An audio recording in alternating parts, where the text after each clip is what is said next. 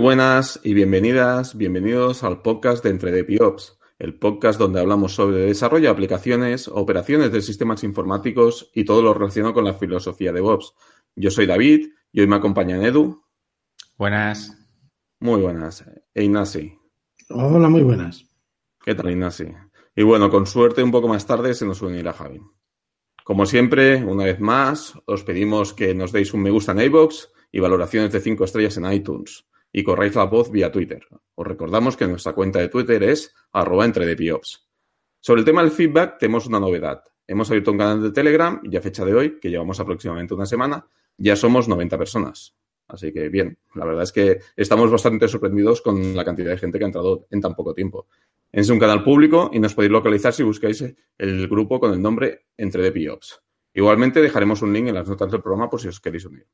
Ya sabéis, si queréis debatir, compartir información de interés, pasar feedback, etcétera, etcétera, allí nos encontraréis. Y bueno, ahora ya vamos al turrón, porque es que la verdad es que hace tiempo que queríamos hacer un programa sobre ciberseguridad, pero bueno, no queríamos que fuera un programa con nuestras experiencias, que nuestro, digamos que nuestro recorrido es muy limitado con el tema y queríamos que algún profesional, alguien que se dedicara al mundillo, pues hablara desde dentro, desde dentro de este mundo y nos explicara, pues bueno, sus experiencias y demás. Y por suerte hemos localizado un crack que está dispuesto a invertir un poco de tiempo con nosotros para hablar del tema. Así que sin más dilación, damos la bienvenida a Alex Uller, CTO en Accent Service Security. Muy buenas, Alex. Muy buenas. Bueno, yo creo que la primera pregunta es obligada. ¿Quién es Alex Uller y qué es Accent Cyber Security? Bueno, eh, Accent Cyber Security es una, empresa que nos dedicamos a, a la ciberseguridad principalmente eh, somos, somos básicamente jóvenes, más que nada porque como empresa llevamos unos, unos cuatro años de vuelo, pero los técnicos que estamos allí casi que, somos, somos viejunos en, el sector, gran parte de ellos. ¿vale? Un ejemplo mío es pues que, llevo ahora, creo que haré los, los 13 años de, dedicándome solo a la ciberseguridad, de lo cual cuando empezamos pues éramos cuatro gatos y ahora es un sector que está, que está en crecimiento, la verdad. De hecho, uno de los mensajes que siempre se lanzan al mercado es que, faltan, faltan técnicos que, se dediquen específicamente a esto y, bueno, nosotros, por ejemplo, cuando hacemos búsquedas de talento lo, notamos, la verdad.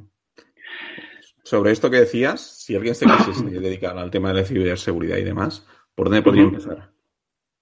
Bueno, eh, ahora cada vez más es mucho más fácil. Antes, pues al final, yo recuerdo cuando yo empecé en este mundo, que al final coges y tiras de literatura, tiras de, de designs de, Internet y al final un poco lo que necesita una persona para dedicarse a este sector es eh, curiosidad. Básicamente tienes curiosidad y, ganas de, de, de aprender y, nada, no, sobre todo no, no, aburrirse, al fin y al cabo, porque esto es continuamente, eh, cada vez más salen más, más fregados, más tecnologías y, y si no, si no te renuevas, mm, en este sector sobre todo, es, es muy fácil quedarse atrás. Entonces, es eso. Hoy en día es mucho más fácil porque hay un mogollón de, cursos online, mogollón de certificaciones, algunas que son muy, muy básicas, otras que, son bastante técnicas. Eh, bueno, eh, también hay mogollón de cursos que si, si no es Udemy, pues otros recursos online que también puedes ir tirando. Libros cada vez más hay, hay muchos. Que, ¿Alguna recomendación de, algún libro así que te venga a mente que esto es la Biblia? Uf, hay de, hay de todo. Yo, mira, para que te hagas una idea, yo, yo empecé con uno y que, mira, lo tengo aquí al lado. Eh, sí, que la verdad es que es un buen tochaco, es, es un libro así y se llama La Biblia del, del, hacker, al fin y al cabo, ¿vale? Y te estoy hablando que es del 2006, o sea, es, esto tiene sus, sus añicos ya. Y, y, bueno, al final, este, por ejemplo, para mi época va bien para, me fue bien para, bueno, sobre todo muchos temas introductorios y tal. Hoy en día siempre en este sector se empieza por el tema de web, sobre todo, que es, un poco el, como digo yo, la, pista verde de, del hacking, ¿vale? Al final todo el mundo acaba empezando por ahí. Eh, y hay un libro muy bueno que se llama The Web Application Hackers Handbook, que ahora van por la segunda edición. Yo, de hecho, tengo, tengo la edición en papel. Y, es un muy buen libro para, empezar de cero, incluso. ¿Vale? Requiere de eh, requisitos técnicos muy básicos, sobre todo muy orientado a, a protocolos web y, y, un poco de networking, pero los basics, nada, nada más. Entonces, a partir de ahí empiezas a indagar a, a lo que son vulnerabilidades web y, y cómo explotarlas, herramientas, scripting, metodologías. bueno, a mí la verdad es que ha sido un, buen libro y siempre lo doy como, referencia, la verdad, para la gente que, quiere empezar. Ok, pues lo dejaremos aquí en los links del programa, por si alguien quiere echarle un vistazo. Pero bueno, de luego de, recursos así bibliográficos, cada, cada, cada sector, al fin y al cabo, porque la seguridad es muy amplio, pues depende a lo que te quieras dedicar, pues tiene su, su bibliografía muy específica que, bueno, va bien saber. Ok. Edu. Bueno, ya os he explicado un poquito cómo, cómo introducirse en este mundo, pero para, para, ganar adeptos o para ganar futuros, futuro talento, explícanos cómo, cómo es el día a día de un día a día en la oficina, un día a día tuyo normal en el trabajo. Un día a día, bueno, eh, como, como en todo trabajo hay, hay días aburridos y hay días mucho, mucho más, más animados, ¿vale? Pero lo bueno de un poco este tipo de trabajo es que al final, bueno, nosotros en el equipo somos unas seis, siete personas que al final nos dedicamos a, romper cosas y, y siempre al final lo que, lo que ayuda mucho es hacer el, el trabajo en equipo, que llamo yo, ¿no? De, de que te, nos vamos apoyando mutuamente y cuando uno se atrapa en un sitio, pues pide ayuda y entre, y entre los otros, pues al final se acaba resolviendo el problema. Y, o incluso le, darle otro enfoque a, a cómo, como por ejemplo, reventar un sistema, ¿vale? Cómo acceder o comprometerlo o elevar privilegios o, o lo que fuera. Yo un poco lo que lo, lo, mejor que me llevo siempre de mi día a día es cuando, cuando realmente rompemos algo, pero bien, ¿vale? Claro, eh, eso, satisface siempre, ¿no? Digo, mira, lo, he roto. Ya, ya, no es, ya, no es, solo eso, sino es, mira, por ejemplo, la semana pasada hicimos un destrozo en un, en un portal y, y la verdad es que ya no es solo que dices, hostia, tengo la cuenta de, de, uno, de un usuario normal hostia, tengo la cuenta de un administrador, hostia, que tengo la cuenta del administrador supremo, ¿sabes? Y entonces a partir de ahí, pues, sobre todo... La adrenalina, ¿no? Ahí. Ya no es solo el que... Porque al final un poco la, la oficina nuestra eh, es un espacio así diáfano y tal, y cuando alguien realmente rompe algo, como que todo el mundo se da cuenta, ¿sabes? Sí. Eureka, no, Eureka, Eureka. Porque supongo que la mayoría de vuestro trabajo es empresas que os contratan, ¿no? Para, para que hagáis un análisis, ¿no? Un estudio de, de, la seguridad del site, ¿no? De su de su servicio, de su herramienta o... Aquí hay varios tipos de servicios normalmente, ¿vale?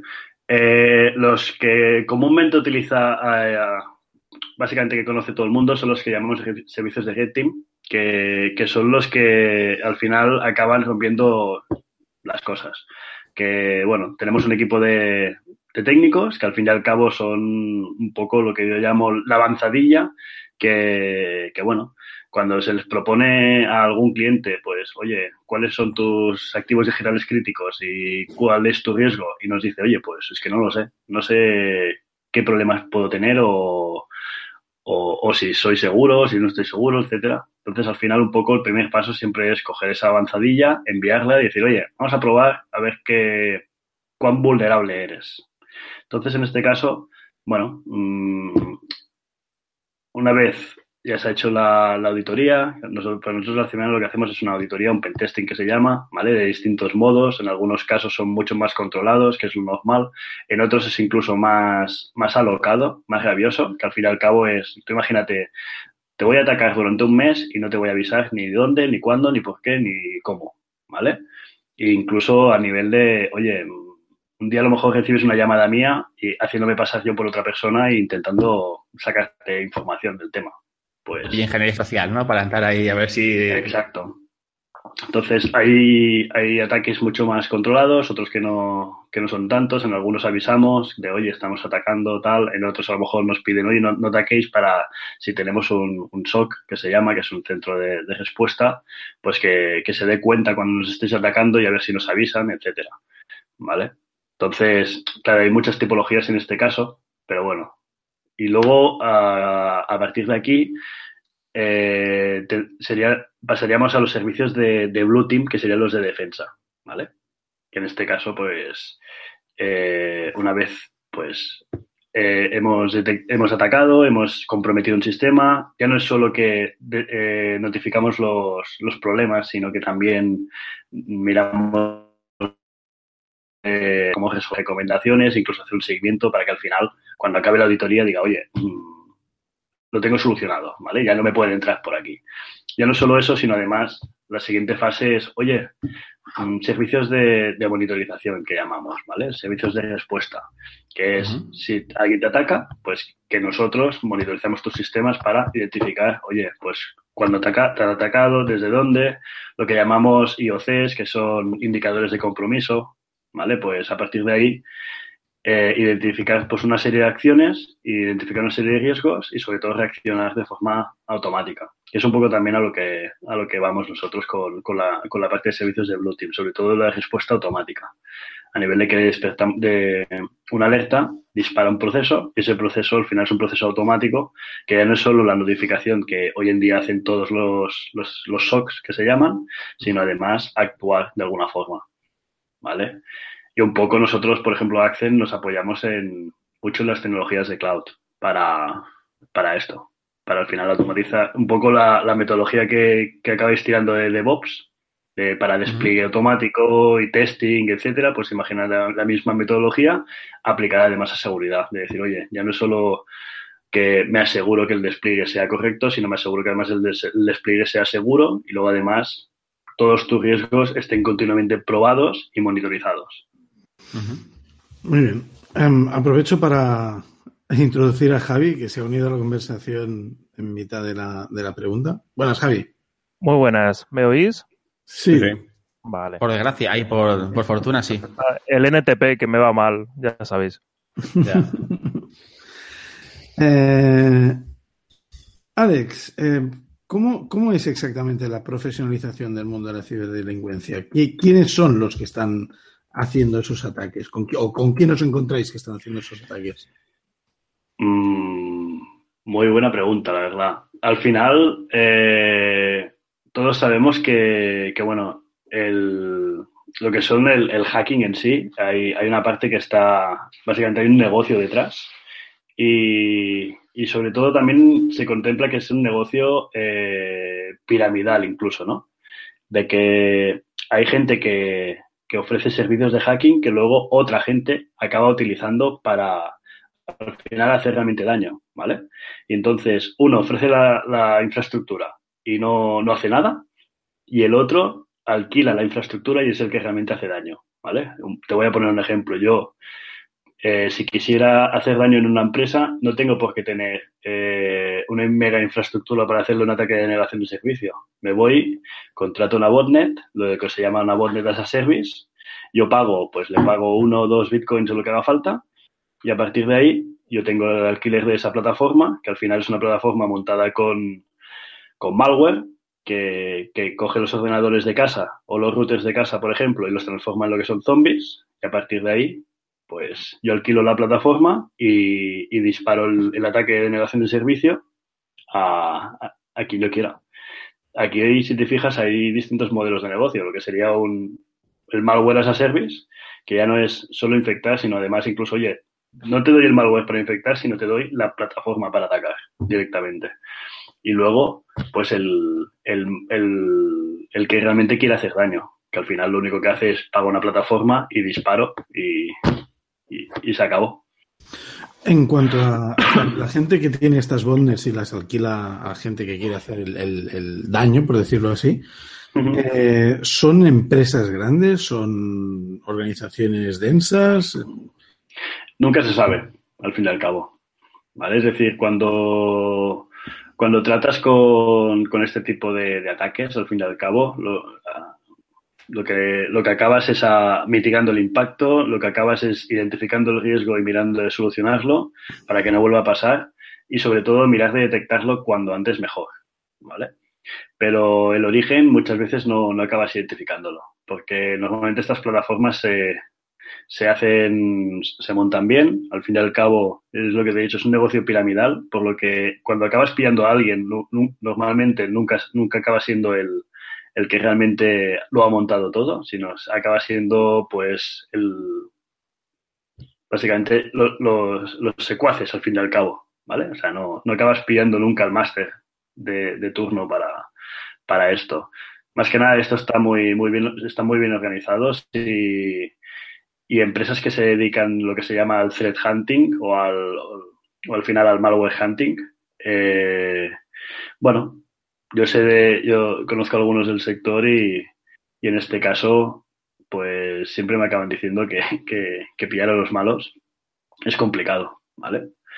Pero bueno, lo que sí que se van haciendo son pequeños pinitos y, y tumbando, tumbando pequeños sites que se utilizan para, para robo de tarjetas de crédito o al final para botnets o, o por ejemplo distribución de ransomware, etcétera. Pero, pero al final, bueno, es como vas, vas, vas ganando pequeñas guerras, pero nunca acaba, acaba la batalla. Una pregunta. Eh, antes has comentado que vosotros utilizáis mucho el cloud. Pero, ¿cómo cambia la estrategia de ciberseguridad teniendo los servicios en cloud o como se hacía antiguamente, que era con un data center propio?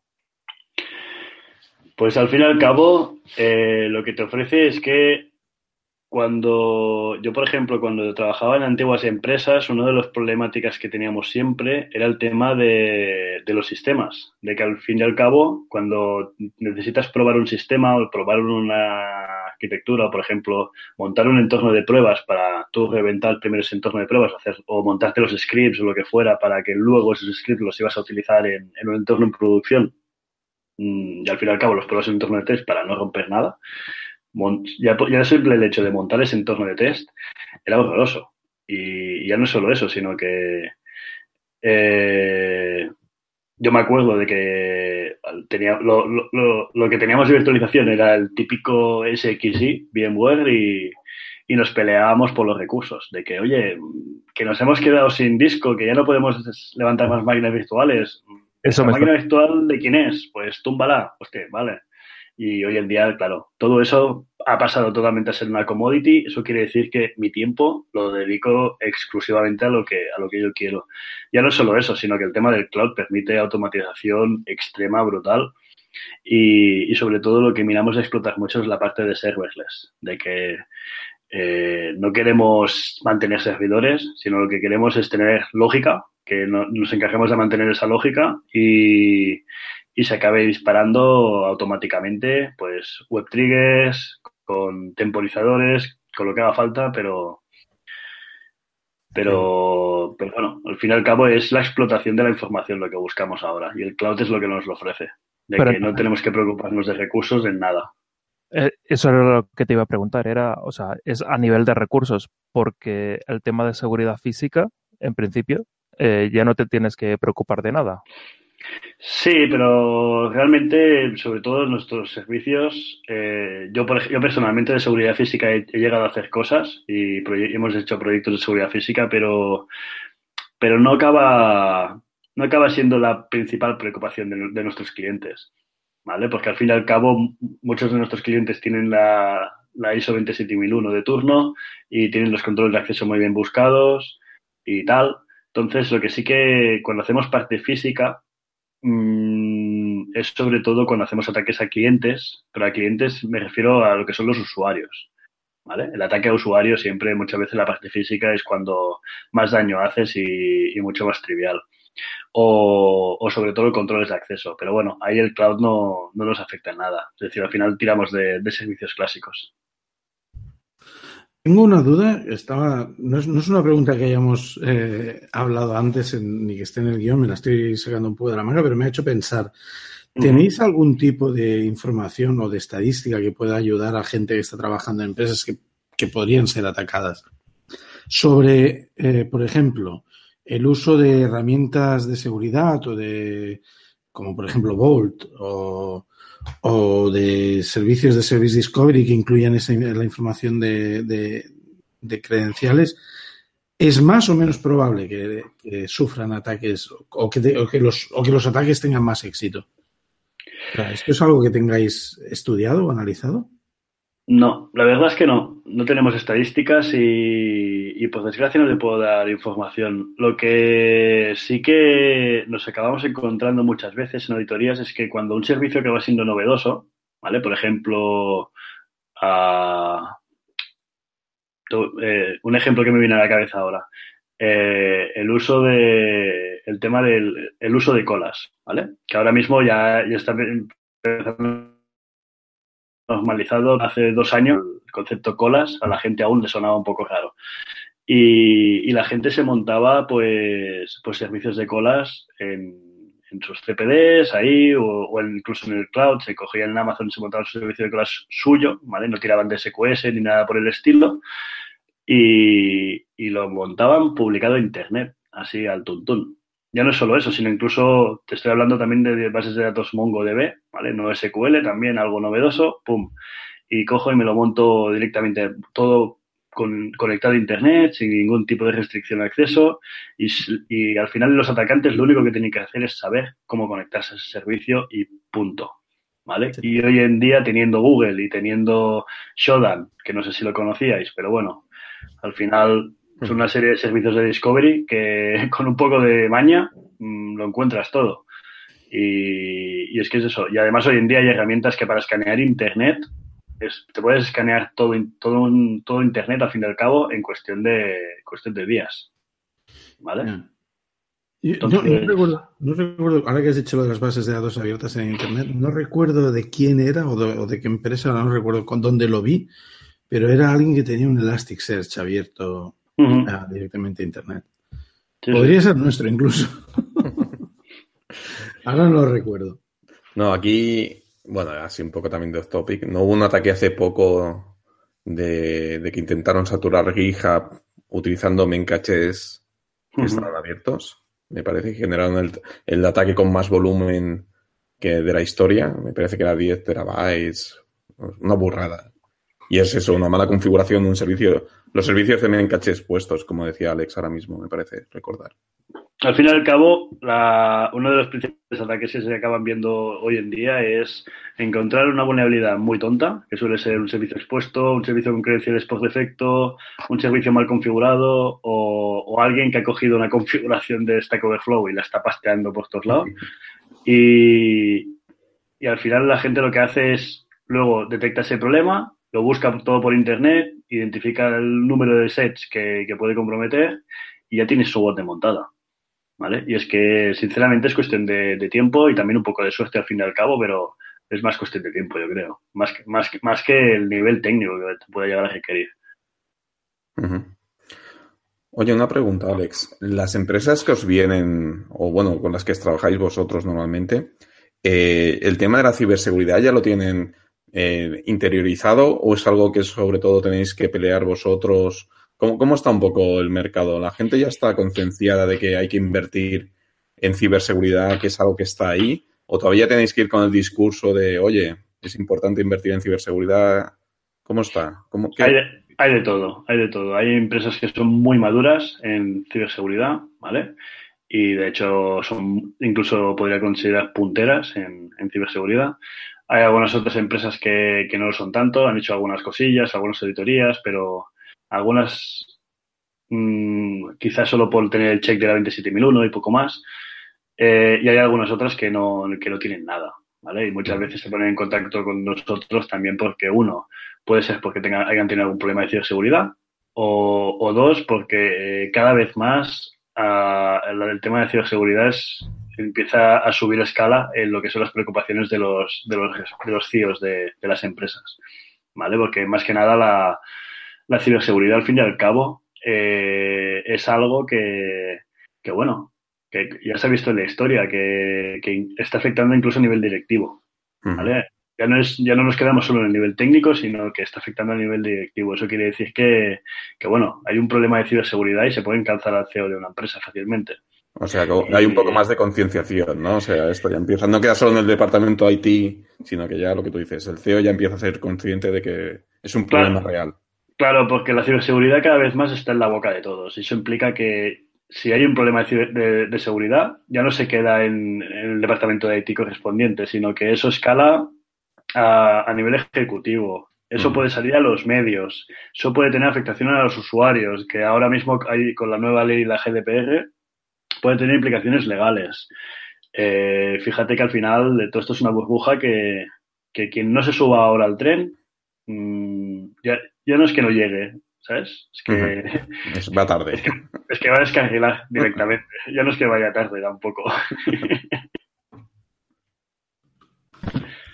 Siguiendo un poco... Eh, bueno, ahora hay últimamente muchas buzzwords en el mundo, que si DevOps, que si...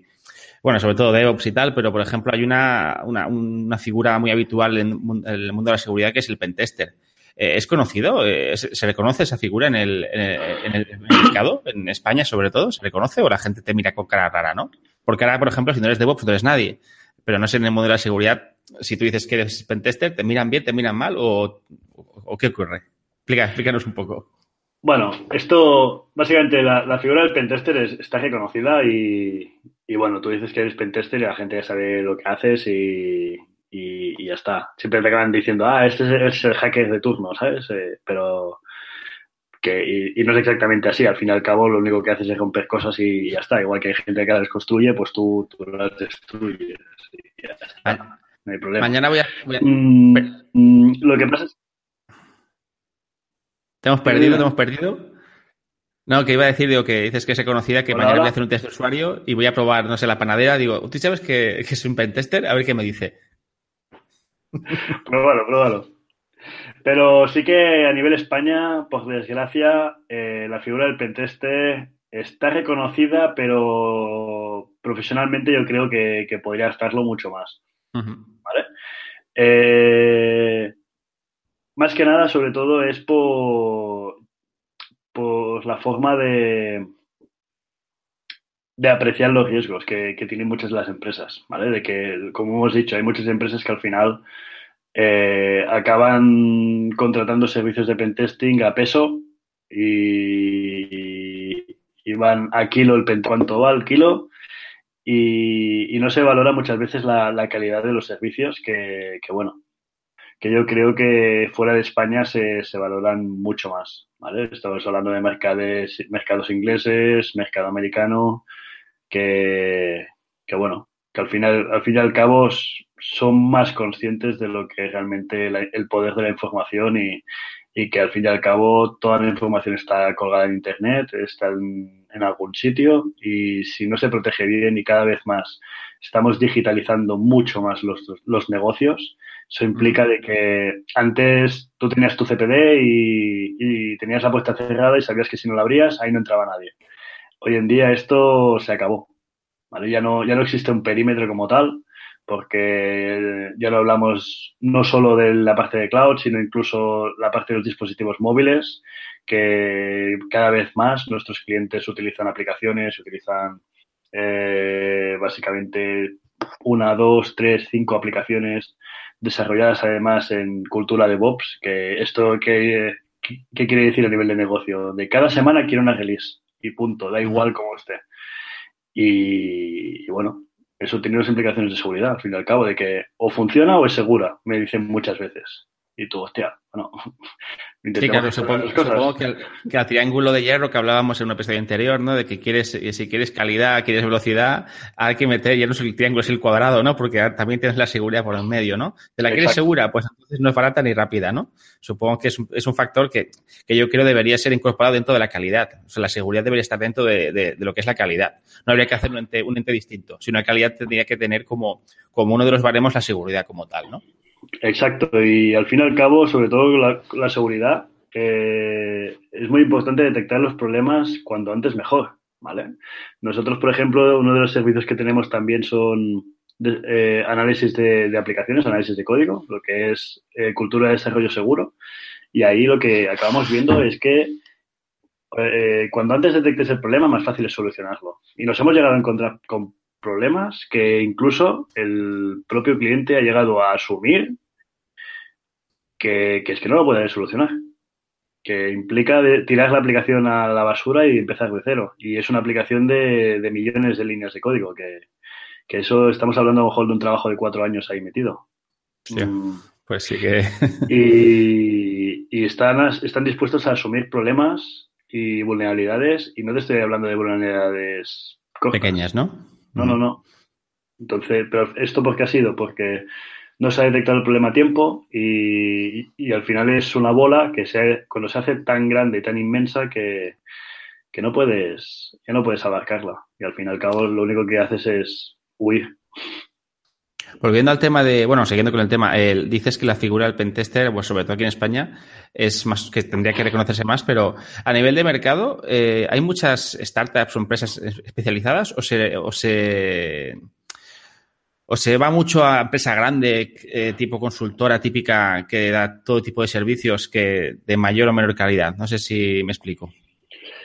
O sea, vosotros, por ejemplo, sois una empresa especializada en, seguridad, pero estoy convencido que cualquier consultora grande, no voy a decir nombres, eh, ahora o, antes daba consultoría de seguridad o daba eh, cualquier tipo de servicio de mayor o menor calidad, porque todos conocemos que las consultoras dan de todo, pero lo bueno y bonito y barato no existe muchas veces, ¿no? Entonces, no sé cuál es tu opinión o, cómo, o si sabes cómo está el mercado. Por... Hay de todo. Hay de todo. O sea, hay empresas que llevan muchos años en, de recorrido y aún siguen. Ah, hay otras que, han desaparecido, algunas que incluso se han transformado. Y, hay lo que tú llamas peces gordos, ¿no? Que se dedican a todo y, también hacen ciberseguridad. Eh, cada uno, al fin y al cabo, yo creo que hay mercado para todos. ¿Vale? Cada uno decide dónde quiere ir y a dónde, a dónde le gusta. Yo sé de gente que está en peces gordos y está contenta y no tiene ningún problema. Yo sé de gente que a lo mejor no, lo está tanto. Mm, yo, yo, por suerte, eh, he podido y tengo la oportunidad de, de, trabajar en una empresa que al fin y al cabo hemos empezado pequeño, pero vamos a algo grande.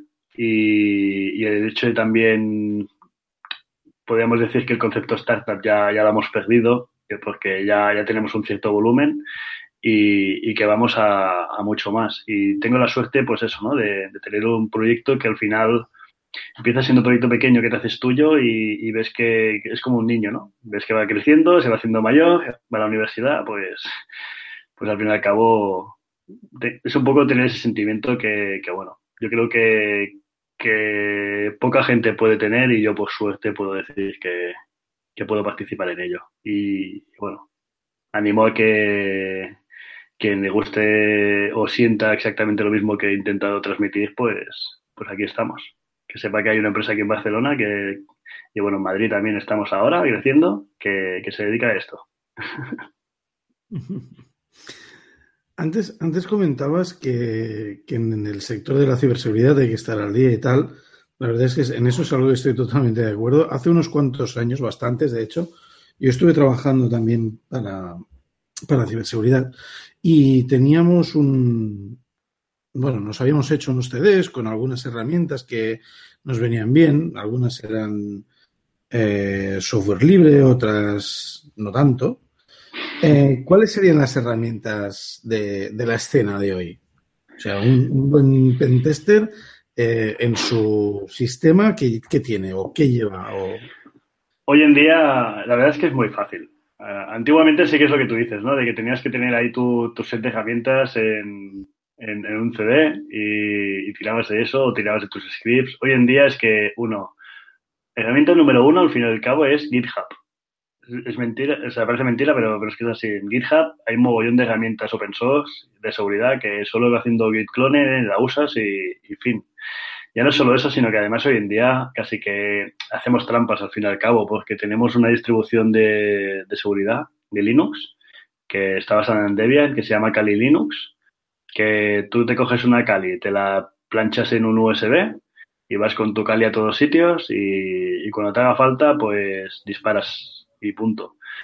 Y al fin y al cabo, más que de tiras de CDs y de herramientas, acabas tirando de, gadgets, ¿no? Que si ya, no solo un USB, sino tienes algún tipo de, de Human Device Interface, ¿no? Metido en, ahí en la cartera por si algún día te encuentras un, ordenador desbloqueado, puedas meter algún bichito. O, o, la, o, la, antena de turno, o el lector de NFC, o fin y al cabo, hoy en día casi que el, set de herramientas de todo hacker acaban siendo más gadgets que, software, porque al fin y al cabo con una conexión a Internet y GitHub casi que ya lo tienes toda a mano. Me, surge una duda que se me acaba de ocurrir ahora cuando estabas hablando de gadgets. Me he imaginado, hay, hay, si recuerdo bien, hay un capítulo de Mr. Robot en el que insertan un, una Raspberry Pi en un, en un módulo de control de temperatura, creo que es en la serie, no recuerdo. ¿Esto se hace en testing? Es decir, ¿sigue a este nivel? Sí, sí. Sí, sí, nosotros. Pero la música de fondo, ¿no? Es la que le da la nosotros, llegamos a hacer algo similar con, con una central de alarmas, incluso. ¿Vale? De, Básicamente es eso, poner un gadget entre medio. Al fin y al cabo era, no era una Raspi, era una, un Arduino. Era algo más simple, pero al fin y al cabo hicimos algo similar y, y funciona. Y bueno, supongo que insertar sniffers y tal debe ser algo que todavía también se está haciendo a la orden del día este tipo de cosas. Em, siguiendo, con el tema de las herramientas, eh, bueno, las que has mencionado casi todas son open source. Eh, es común, existen, bueno, yo conocí, por ejemplo, creo recordar que era Tripwire, por ejemplo, que nosotros la usamos bastante.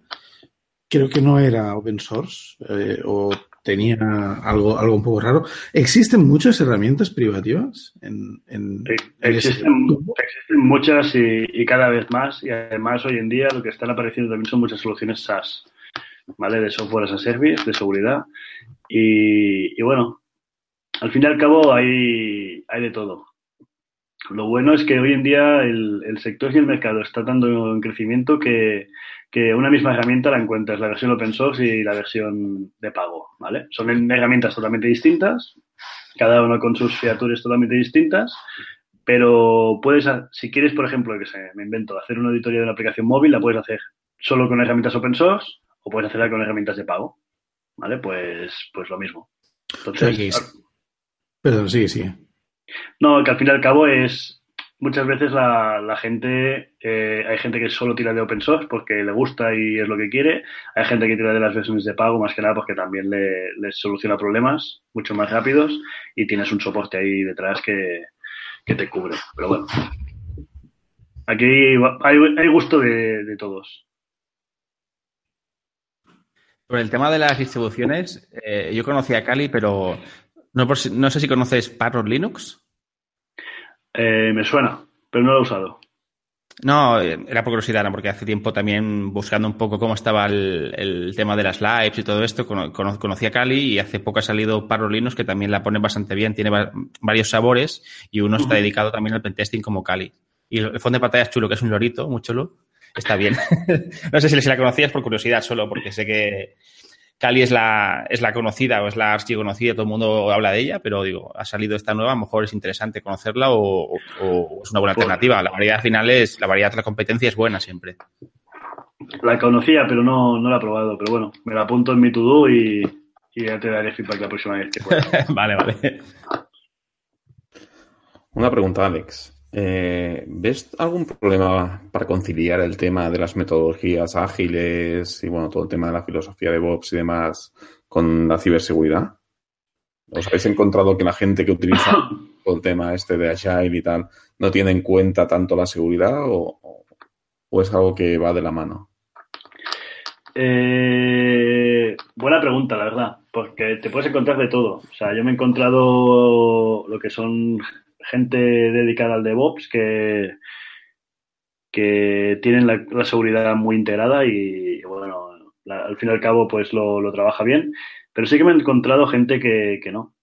¿Por qué? Porque al fin y al cabo, cuando trabajas con una cultura agile, eh, la velocidad es un must muchas veces y, y, bueno, el hecho de que hagas las cosas rápidas implica que no tengas presente según qué, aspectos, como por ejemplo, bueno, tú ya sabes que con el tema de DevOps el tema de credenciales es algo muy crítico, muy débil. Y, bueno, que las credenciales en un fichero de configuración se nos puede escapar a todos. Y, según qué credenciales estés jascodeando y, estén acceso, accesibles a mano a según de quién, pues mm, sobre todo con la cultura cloud, ya no es que comprometas un servidor, sino que puedes comprometer toda la cuenta. Y ahí, ahí, hay problemas, ¿vale? ya no es solo eso, sino que, que bueno, ya, no estoy, ya, sin hablar de credenciales, sino algo tan fácil como dejarse un bucket de S3 abierto. Pues tú coges y, estás subiendo información en un bucket de S3 porque al final la necesitas ahí para tenerla accesible para tus despliegues, te dejas ese bucket abierto y ahí tienes unas credenciales, unas API keys mmm, o incluso unos scripts de deploy que, que contienen usuarios y, y passwords y, y, y, nos acabas de solucionar la faena a nosotros. Bueno, de hecho, eh, es bastante común, o yo alguna vez lo he hecho, buscar dentro de GitHub, buscar la palabra clave password y cosas de estas y empiezas a ver listados de código, lo que tú decías, que llevan ahí parcodiados usuarios, password, o sea, y luego la gente se olvida que el GitHub lo que guarda es histórico, con lo cual a veces borran hacen push con la nueva y se olvidan de, de, borrar la historia y lo tienes ahí en la historia. Es, es bastante. Sí, bastante no. Si tiras de cómics anteriores ya, ya, es una locura, pero, si no, pero no hace falta, ¿eh? Porque yo he encontrado access keys de, de, de, storage accounts de Azure a mansalva, eh, API keys. Mm, es que si sabes lanzar la búsqueda que toca y vas, pasando, vas paginando, no, no, no te la acabas. Edu, querías entrar. Sí, sobre todo el tema de las metodologías de DevOps, a ver, una, uno de los principios de, bueno, de las metodologías de desarrollo Agile y del DevOps es, es, ir pronto y corregir pronto, no sé, ir, arreglar rápido. Y si tienes un problema, arreglarlo rápidamente. Supongo que esto a nivel de seguridad puede ser un problema y no, porque el hecho de que tú lances rápido y poder corregirlo rápido también te permite ganar velocidad y también velocidad en arreglar cosas porque quizás si metiésemos, bueno, no sé cómo trabajaríamos, pero si volviésemos a un modelo waterfall, la seguridad quizás entraría como parte del análisis del, del hacer el testing de la aplicación. Pero uh -huh. si tú tienes un modelo más agile, entiendo que puedes tener una serie de tests, no entiendo que automatizados de, como, de, las, de seguridad, y aunque tú después a posteriori detectes por un pentesting que te haga un compañero o que tengas un equipo dedicado o una empresa externa como vosotros, eh, eso te da una velocidad y una velocidad que te permite corregir estos problemas de una manera muy rápida. Entiendo que es, un plus, ¿no? Trabajar así, que más que un fallo. O sea, el problema es cuando tú quieres ir ya, ya, ya necesito ya, ya, ya, y tú obvias totalmente la seguridad. Pero si tú tienes ese valor o, o, o, inculcado que la seguridad es necesaria, eso te permite arreglar los problemas mucho más rápido. No, no, sí, lo que has dicho es la clave, de que la seguridad, una de las cosas que, que el cloud ha, ha, hecho cambiar, yo creo, es que pasamos de un eh, modelo de seguridad que nosotros llamamos Security Gateway, que es yo llego a tu casa, te hago la auditoría y me voy, ¿vale? A, a pasar un modelo mucho más continuo. Mucho más continuo quiere decir que te puedo hacer auditorías continuamente a, a nivel a diariamente, semanalmente, mensualmente e incluso sin avisar. Yo, yo tengo un proceso que, que, te audita.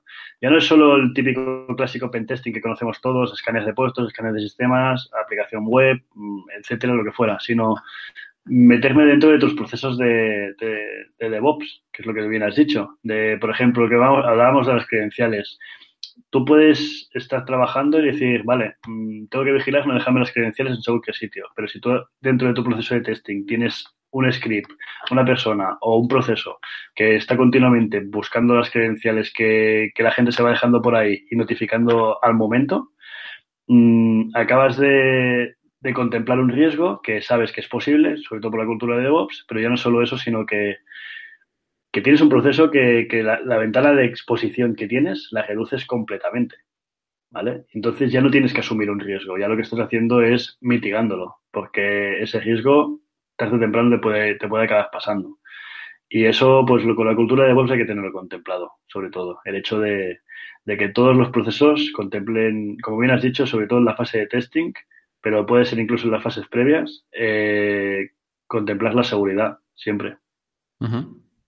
A ver, yo creo que, como dices, cada vez la seguridad está más presente. Un ejemplo de ello es, hay varias, si busques en, en GitHub, hay varias herramientas que te escanean tus propios repositorios en búsqueda de patrones. Igual que lo hace alguien que va con mala idea, tú puedes hacerlo como una, como una medida previa a liberar el código.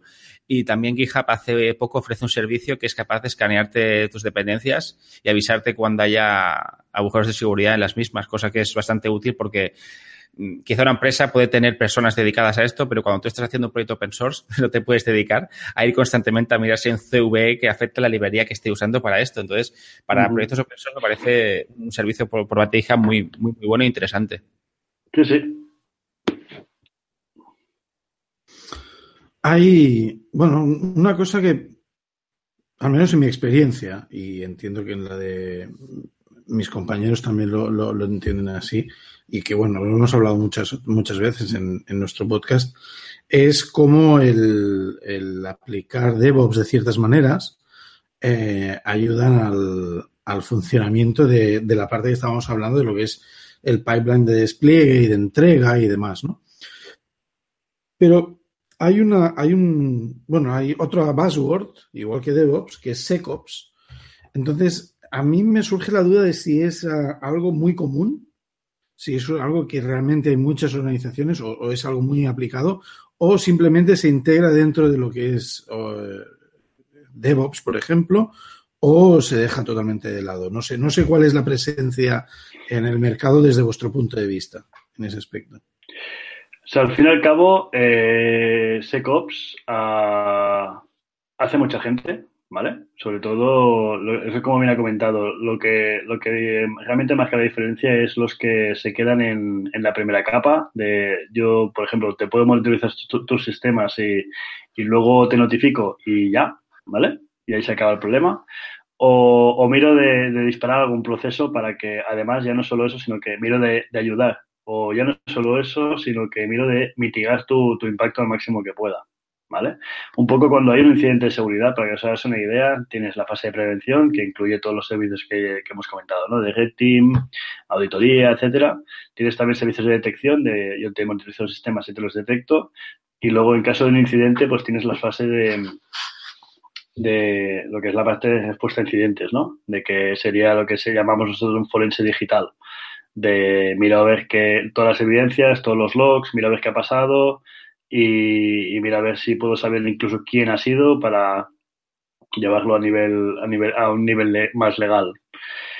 Eh, entonces, a nivel de, de las operaciones de, de, SecOps, mucha gente lo hace, pero realmente tienes que saber a qué nivel tú realmente lo necesitas. Y, y lo que es a cultura, a cultura de DevOps, yo realmente esto sí que lo he visto bastante poco bastante, bastante poco. Quien lo, realmente lo está haciendo y donde lo he visto muy bien aplicado suele ser en, en, en sitios in-house. O sea, lo que son básicamente eh, grandes empresas con una gran cultura de DevOps dentro de ellas y entonces dentro de su propia casa se cocinan la seguridad y se la cocinan, se la cocinan de ese modo.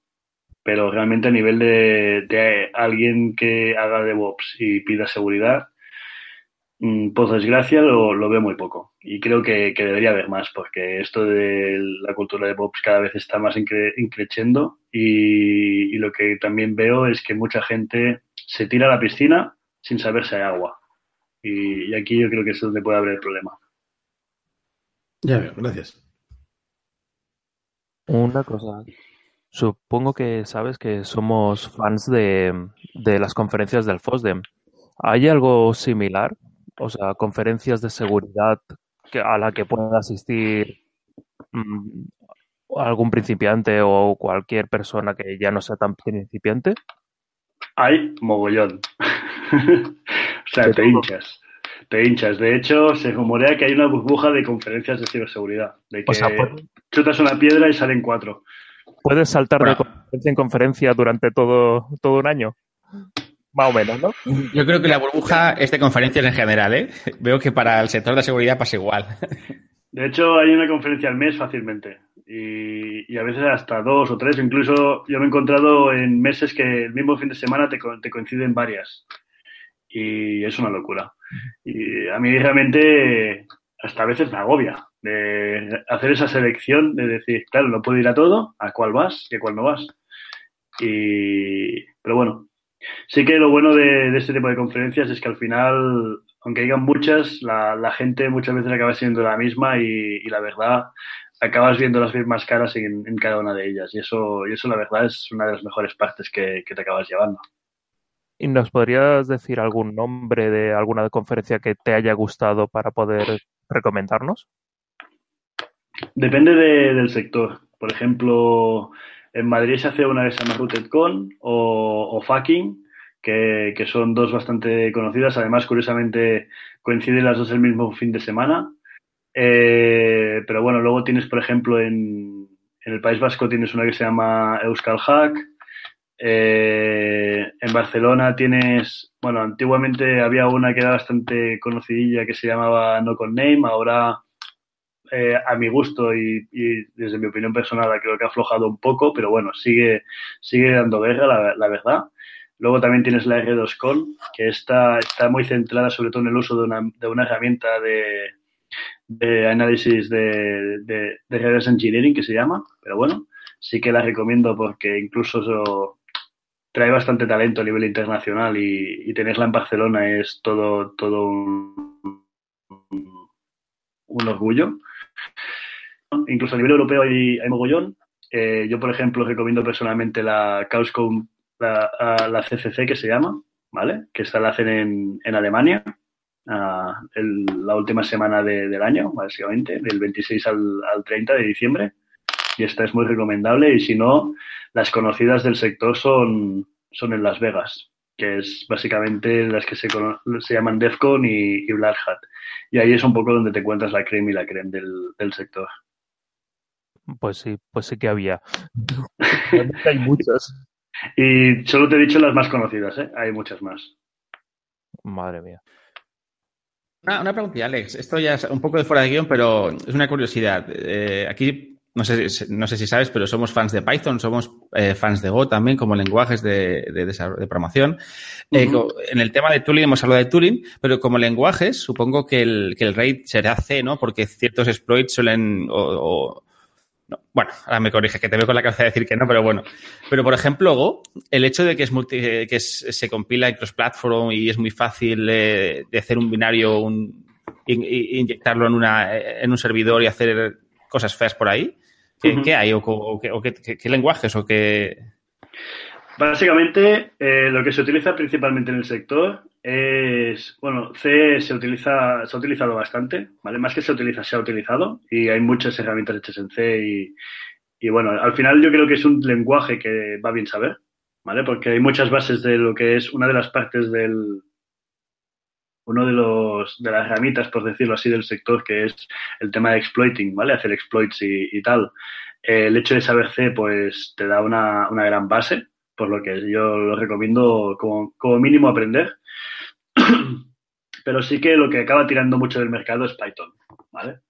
Básicamente por la cantidad de módulos que hay y, un poco lo que les pasa al final a todos los sectores, de que acaban tirando de Python porque haces import X y, y ya tienes ahí toda la funcionalidad implementada. Eh, no obstante, el Go también está tirando, está dando mucha caña. ¿vale? Porque también incluso el hecho de hacer tooling eh, dentro de, por ejemplo, ahora con, con, con, Docker, también te montas tus containers y te montas tus ahí tu, el tooling que, que hablábamos antes de los CDs, pues ahora acabas tirando de Dockers y te montas tus Dockers con tus, con tus fumadas ahí. Eh, uh -huh. Te lo desarrollas en Go, tiras el binario ahí dentro y, y ya está. y funciona ya no solo eso, sino el hecho de que sea cross-compiling es una, es una maravilla. Y nosotros, por ejemplo, a veces que hemos hecho herramientas de, de, control remoto y hacemos herramientas personalizadas para que al fin y al cabo no nos piden los antivirus y estas cosas, uh -huh. eh, el hecho de que sea cross-compiling, te, te codeas el código, te lo churreas en cualquier servidor, da igual que sea Linux, Windows, etcétera, y, y bueno, la verdad que funciona. toma nota, toma nota. Pues bueno, señores, yo creo que ya nos estamos yendo de tiempo. Alex, pues hasta aquí hemos llegado. Muchas gracias por tu tiempo. ¿Qué te ha parecido? ¿Hemos sido buenos o...? Sí, sí, sí. La verdad es que más buenos de lo que me creía. Pero, pero bueno, un placer, la verdad. Oye, no, el placer ha sido nuestro. Si alguien quiere contactar contigo, eh, ¿cómo lo puede hacer? ¿O con Accent? Eh, bueno, tengo el, el Twitter, ¿vale? Que luego os lo dejo por aquí escrito por si alguien me quiere contactar, que a través del, del Twitter o mensaje privado me puede encontrar. Eh, si no, bueno, supongo que buscando por LinkedIn me encuentra y, ya está. Yo creo que con eso, al fin y al cabo, es, un poco. Son mis mecanismos de comunicación habituales, la verdad. O sea que. Perfecto, pues lo dejaremos en las notas del programa. Pues nada, ya damos por finalizado el programa de hoy de Entre de PIOPS. Si os gusta, sobre todo, por favor, corred la voz, valorad con cinco estrellas en iTunes y me gusta en iVoox. Os recordamos también que tenéis que buscarnos por Entre de PIOPS para podernos encontrar, que a veces eh, todo junto, que a veces la gente nos busca por separado y tiene problemas. Y también recordar nuestra web, que es www.entredepiops.es y nuestra cuenta de Twitter, arroba entredepiops. Y por favor, dadnos feedbacks. Pues nada, ha llegado el momento de despedirnos. Edu, la próxima y gracias, Alex. Ignasi. Hasta otra. Gracias, Alex. Javi. Hasta otra. Muchas gracias. Y que nos habla David. Hasta luego. Through the centuries, the endless string of memories, through the progress and the waves. Still the rivers flow, the sun will blow, the seeds will grow, the wind will come and blow it all away. Are just a memory replaced.